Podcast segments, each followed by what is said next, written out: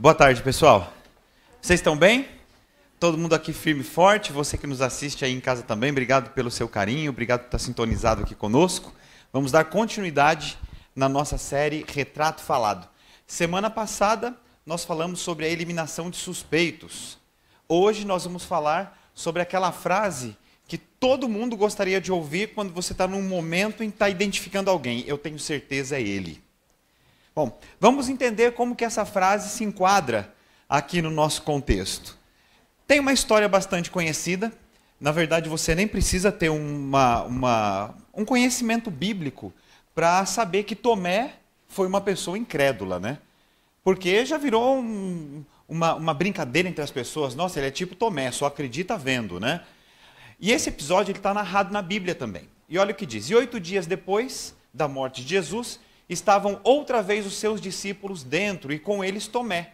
Chegou Jesus, estando as portas fechadas, e apresentou-se no meio e disse: Paz seja convosco. E depois disse a Tomé: Põe o teu dedo aqui e vê as minhas mãos, e chega a tua mão e ponha no meu lado. Não sejas incrédulo, mas crente. E Tomé respondeu e disse-lhe: Senhor meu e Deus meu. Quando que esse episódio aconteceu e qual foi o contexto?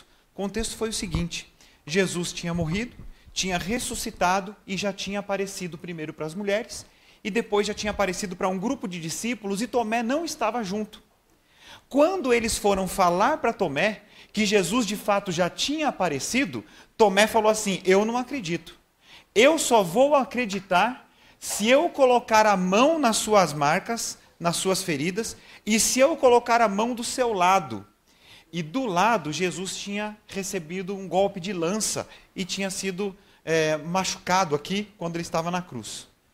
E olha o que aconteceu. Quando Jesus chegou e apareceu para ele, Tomé com certeza já teria acreditado naquele momento. Sabe por quê? Olha o primeiro detalhe. Estando com as portas fechadas, Jesus apareceu. Espera aí. Como é que alguém entra em algum lugar com as portas fechadas? Aquilo já seria suficiente para a gente ver que foi um milagre, não é? Que foi um negócio absurdo. Tomé que estava ali, de repente aparece alguém com porta fechada. Tomé fala: só pode ser Jesus. Só que, mesmo sendo suficiente essa aparição milagrosa, Jesus tomou a iniciativa e falou: Tomé, vem aqui, encosta aqui na minha mão, encosta aqui do meu lado. Sabe por quê? Primeira lição que Jesus dá para a gente é o seguinte: tudo que ele pode fazer para eliminar as suas dúvidas, ele faz. Nós é que julgamos os outros que querem um pouco mais de prova. Os discípulos, os discípulos ali devem ter pensado o seguinte quando Tomé falou: Eu não acredito. Eu só acredito tocando nele. Nossa, mas que abusado. Estamos aqui falando. Olha, Jesus já apareceu. Que cara abusado. Jesus não julga a dúvida de um coração sincero. Marquem isso aí para vocês. Jesus não julga a dúvida de um coração sincero. Muito pelo contrário, ele se empenha para eliminar toda e qualquer dúvida. Então, enquanto outros poderiam dizer o seguinte: nossa, mas esse Tomé é abusado, né? Tá todo mundo falando, todo mundo já viu, não sei o que, agora ele fala que só acredita vendo. O próprio Jesus falou assim: vem aqui e coloca a mão. Tomé, eu não quero que você tenha dúvida. Mas, Tomé, eu preciso te dizer uma coisa. Aí segura um pouquinho, que daqui a pouquinho vocês vão saber o que ele disse para Tomé, complementando isso. Bom, é, vamos adiante aqui, olha o que diz. Tomé precisava então de uma confirmação física. Tomé precisava. Pelo seu temperamento, pelo seu espírito, pela sua dúvida, ele precisava de uma confirmação física. E Jesus não negou a ele essa confirmação física. Bom, aí Jesus falou o que para ele que eu falei que ia falar? E disse-lhe Jesus: Porque me viste, Tomé, creste? Bem-aventurado aqueles que não viram e creram. Então, ao mesmo tempo que ele tira a dúvida de Tomé, ele ainda pega e fala o seguinte: Tomé, veja só, eu tirei a sua dúvida, só que você não pode levar adiante esse estilo de vida, de ter que ver para quê, ter que ver para quê, porque muitas coisas você não vai ver e você vai ser desafiado na sua crença. Então, quando você tem uma dúvida inicial, por mais que ela não pareça justa, Jesus vai e tira. Só que ele pega e diz o seguinte: olha, daqui para frente, eu tenho que dizer uma coisa não é sempre que vai acontecer isso, de você ter dúvida e eu fazer alguma coisa para você crer, te dar uma confirmação física, aparecer na sua frente, deixar você me tocar. Não é sempre. Então, Tomé, eu fiz isso por você agora. Só que daqui para frente você precisa mudar um pouco seu estilo de vida. Sabe por quê? Porque bem-aventurados serão aqueles que nem viram nada, mas que passaram a crer. Nós. E olha só o sentido disso. Tomé, ele se tornou, ele era um discípulo de Jesus e ele se tornou um pregador. Já pensou se Tomé só tivesse de lidar com Tomé no seu ministério? E agora? Ele ia ser um discípulo fracassado, ele ia ser um pregador da palavra fracassado. Afinal de contas, ele ia pregar e as pessoas iam falar para ele: Não, mas eu só acredito vendo, Tomé, você era assim também? E por isso que ele fala: Bem-aventurados aqueles que não viram e creram, porque esses que não viram e creram vão exercer um elemento que é fundamental para a nossa vida, que se chama fé. Então, aqueles que não viram e creram são aqueles que exercem efetivamente a fé. Um pouquinho adiante, e ali diz o seguinte: é, dá uma olhadinha nessa imagem aqui. O que, que vocês acham desse quadro? Bonito, feio? Dá para entender o que é aquela imagem ali? Sim. Perfeitamente, né? Com muita tranquilidade. Não tira da sua cabeça. Bem-aventurado aqueles que não viram e creram. Vamos adiante? E o que, que você acha desse quadro aqui? Ó? Bonito? Bem feitinho, bem pintadinho? Dá para identificar bem o que, que é? Vamos para o próximo aqui? Isso aqui, bacana, bem feito, obra de arte, dá para expor com tranquilidade. Lembra semana passada do retrato falado? E quem que é essa pessoa aqui, vocês sabem? Quem que é esse aí? Bill Clinton? Bill Clinton. Bons esses desenhos? Traços marcantes, característicos? Pois é, e se eu disser para vocês que quem desenhou tudo isso daqui foi esse turco aqui chamado Esref Arma... Pode colocar... Ué. Cadê? Eu acho que não. Foi. Esref Armagan. Quem pintou todos esses quadros foi esse senhor cego de nascença. Cego de nascença. E aí? Como é que fica? Dá uma olhadinha aqui. Agora fica mais legal você olhar os quadros, né? Sabendo que ele é cego, por isso que eu volto. Ó, cego de nascença. Alguém descreveu o Bill Clinton para ele e ele desenhou o Bill Clinton. Alguém descreveu um palhaço tocando acordeon e ele desenhou. Alguém descreveu essa paisagem, ele desenhou, e alguém descreveu também essa outra paisagem aqui e ele desenhou. E quem fez isso tudo foi esse turco, Esref Armagan. Gente, olha só o verso: Bem-aventurado aqueles que não viram e creram. Ele viu alguma coisa? Nunca viu. Sabe o que isso quer dizer para a gente, pessoal? Que crer não é uma ideia. Crer não é uma ideologia. Crer não é uma mera declaração, daqui a pouco vocês vão escrever isso. Crer é uma ação. Quando você crê em alguma coisa, você produz alguma coisa efetivamente.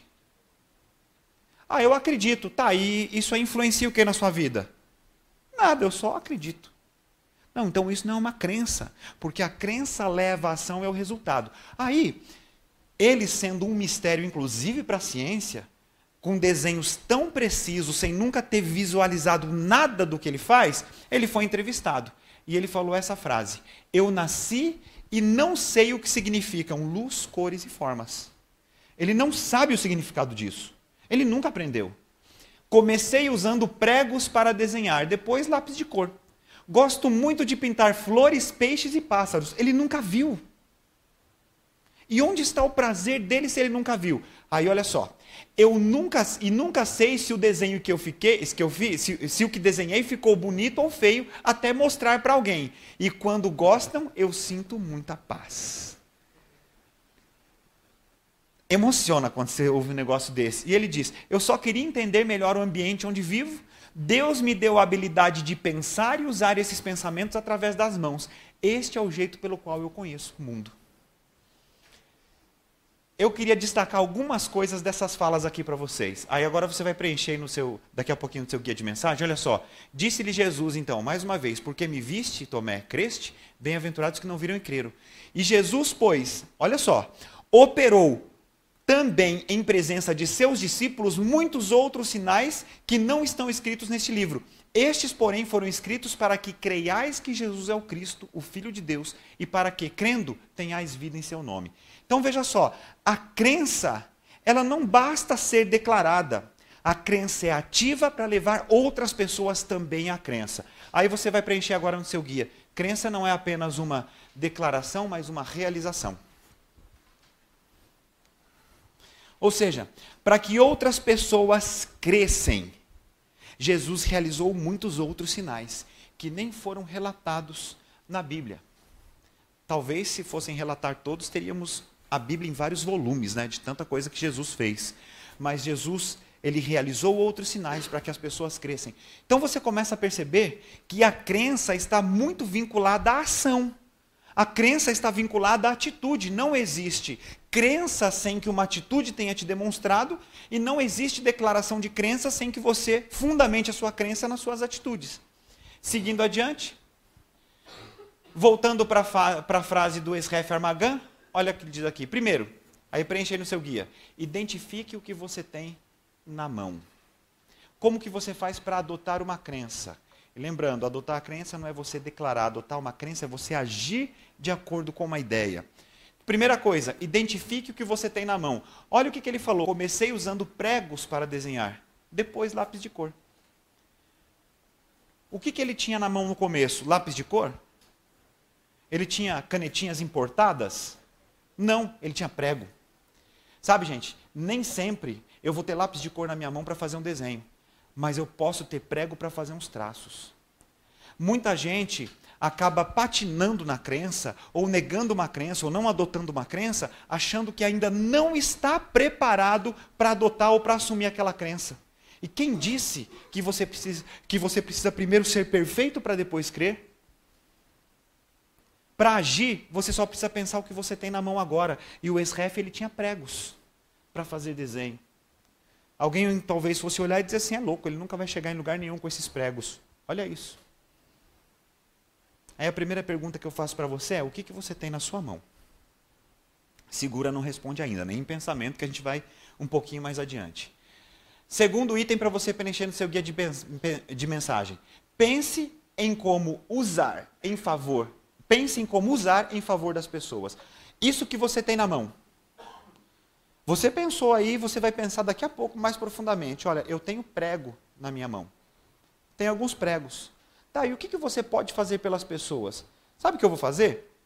Eu vou usar esse prego para desenhar e vou ver se as pessoas gostam. Porque depois que elas gostam, a gente começa a sentir, eu começo a sentir muita paz, diria o ex-ref.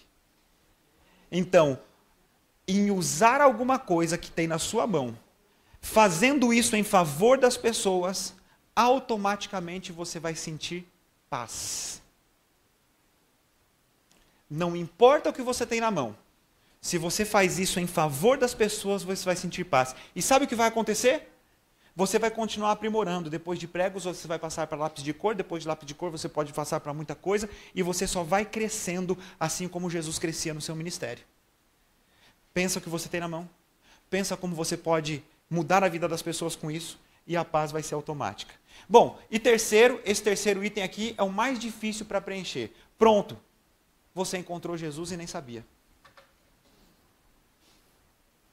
Aí as pessoas procurando Jesus, procurando Jesus, procurando retratos falados, indo atrás de retratos falados, e quando vai ver, o fato de você ter alguma coisa na sua mão e ter usado em favor da pessoa vai trazer uma paz e você vai cair na real de eu já encontrei Jesus e eu nem sabia disso. Simples, né? Não é simples isso que eu estou falando? Simples. Vamos um pouquinho mais adiante? Quero comparar dois versos aqui com vocês. Mas sabendo, você me prova mesmo que se eu agir dessa forma eu encontro Jesus? Eu não. Eu deixo a Bíblia falar para você. Primeiro verso, Lucas 24, do 30 ao 32. E aconteceu que, estando com eles à mesa, tomando o pão, abençoou e partiu e lhe deu. Abriram-se-lhe então os olhos e conheceram e desapareceu-lhes. Segura um pouquinho aqui. Vou trazer um contexto. Eu não trouxe, o verso, não trouxe o verso todo porque ele era muito comprido. Mas aconteceu o seguinte: no terceiro dia, já era o terceiro dia que Jesus estava sepultado. Ele tinha prometido ressuscitar, era final de tarde, começo de noite, e dois discípulos ainda não tinham recebido a notícia da ressurreição de Jesus. E eles estavam indo pelo caminho e tristes. E eles estavam conversando entre eles, pensando o seguinte: nossa, nós dedicamos um tempão da nossa vida, nós sofremos perseguições, tivemos muitos problemas. Ele prometeu ressuscitar, já é o terceiro dia e nada aconteceu. Triste. Imagina você que tudo aquilo que você apostou, a crença que você tinha, estava para ruir. E acabar de vez as suas expectativas. E o que, que aconteceu? Jesus apareceu e começou a andar junto com eles, como se fosse um forasteiro. E eles não reconheceram Jesus porque era noite, lugar frio, provavelmente eles estavam com o rosto tampado, como era típico da vestimenta da época. E eles começaram a andar, começaram a andar, e Jesus, em determinado momento, falou: Por que, que vocês estão tristes? Falou: Olha, é por causa das coisas que aconteceram lá em Jerusalém. E ele falou assim: E o que, que aconteceu? Eles pararam assim, pasmos, e disseram: Será que você é a única pessoa que não sabe o que aconteceu lá? Ou seja, todo mundo sabia. Até quem conhecia Jesus, quem não conhecia Jesus, a notícia se espalhou. Ele falou, ele falou, quais coisas aconteceram? Jesus perguntando de si mesmo, quais coisas? De Jesus, poderoso em obras, em palavras, que foi traído pelo, pelo seu discípulo, ele foi, é, ele foi entregue aos principais líderes religiosos, foi morto, prometeu ressuscitar no terceiro dia e até agora nada. E Jesus, respondendo a respeito daquilo que eles estavam falando de si mesmo, disse o seguinte: Olha, vocês são incrédulos. Isso não precisava acontecer com ele?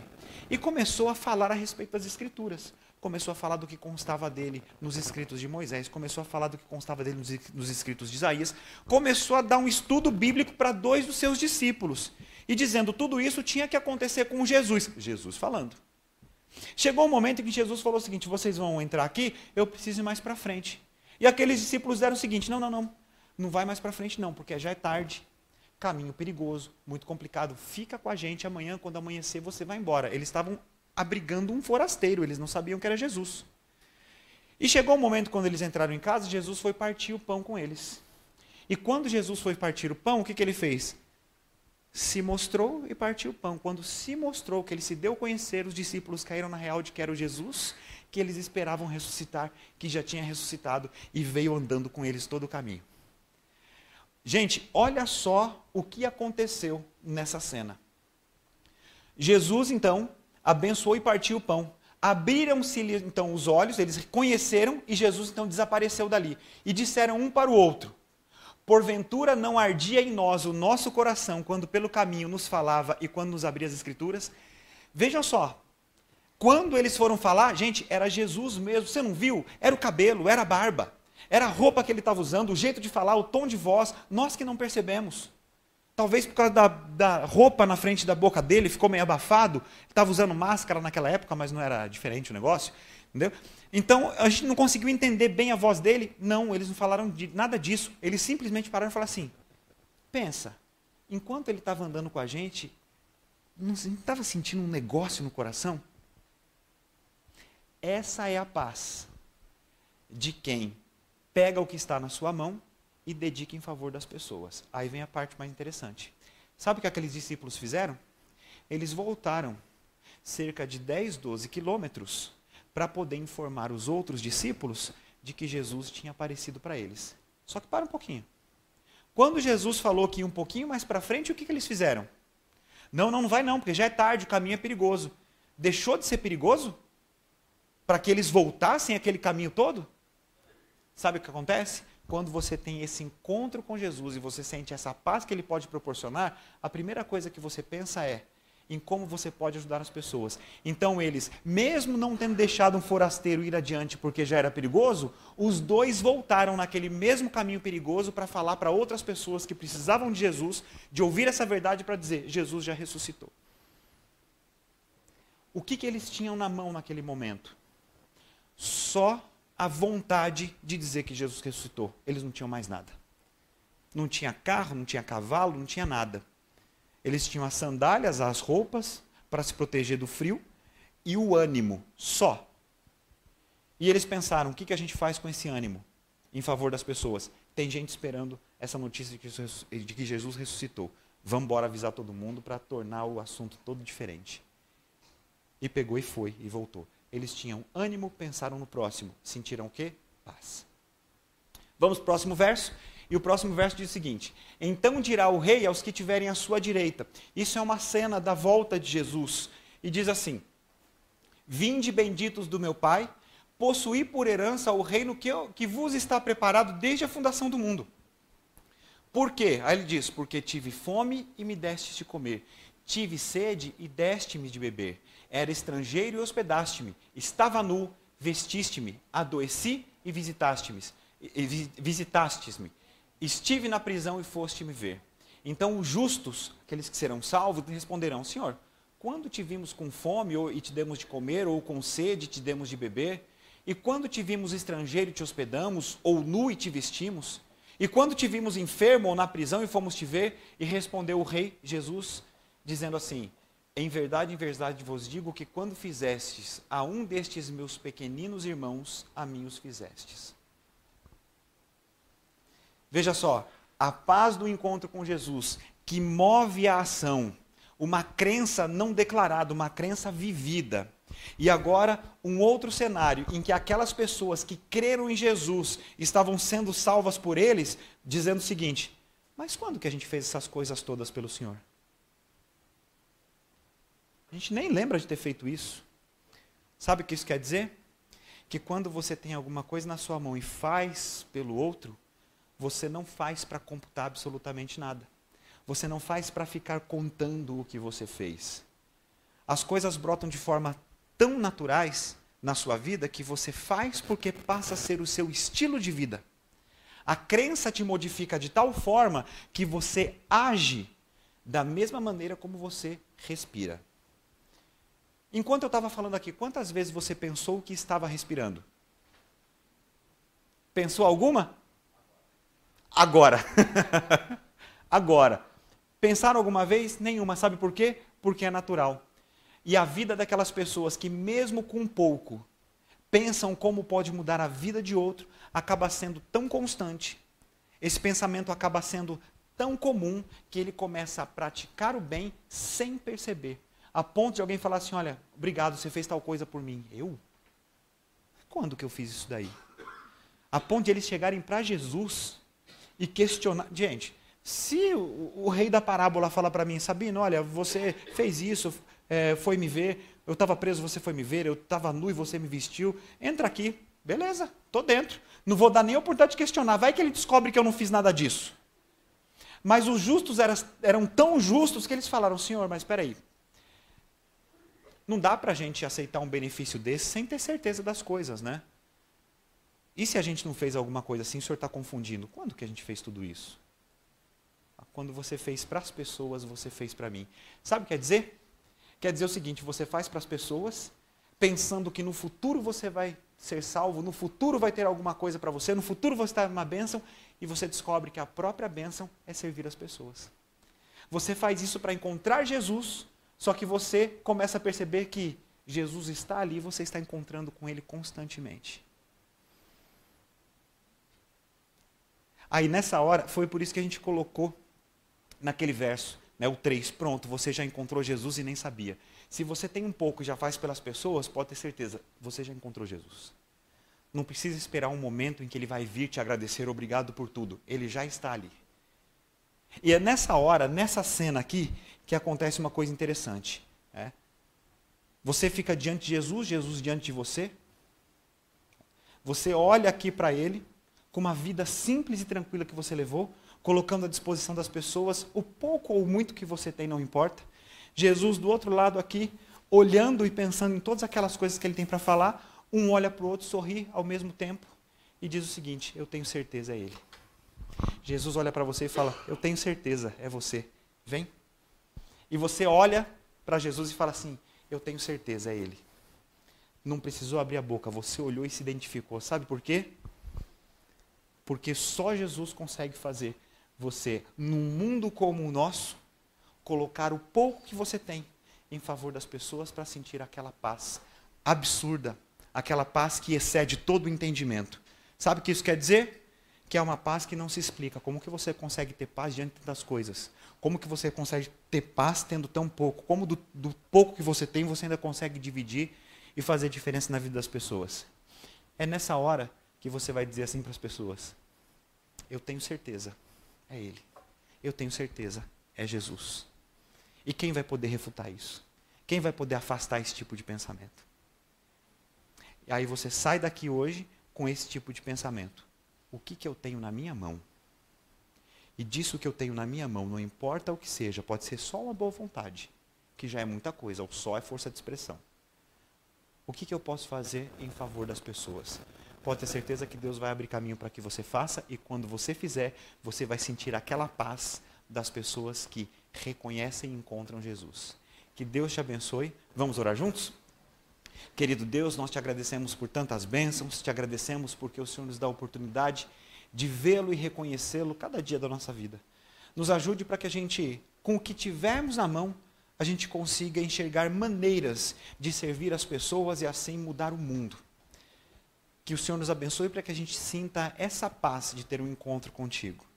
Pedimos que cada dia dessa semana o Senhor nos dê certeza da tua presença e da tua companhia. Que a gente não fique esperando o momento de encontrá-lo, mas que a gente o encontre constantemente Pedimos isso e agradecemos em nome de Jesus. Amém. Deus te abençoe. Muito obrigado pelo carinho mais uma vez. Obrigado você que ficou acompanhando a gente aqui. E esse material vai ficar disponível também na página do encontro. Um grande abraço, boa semana a todos.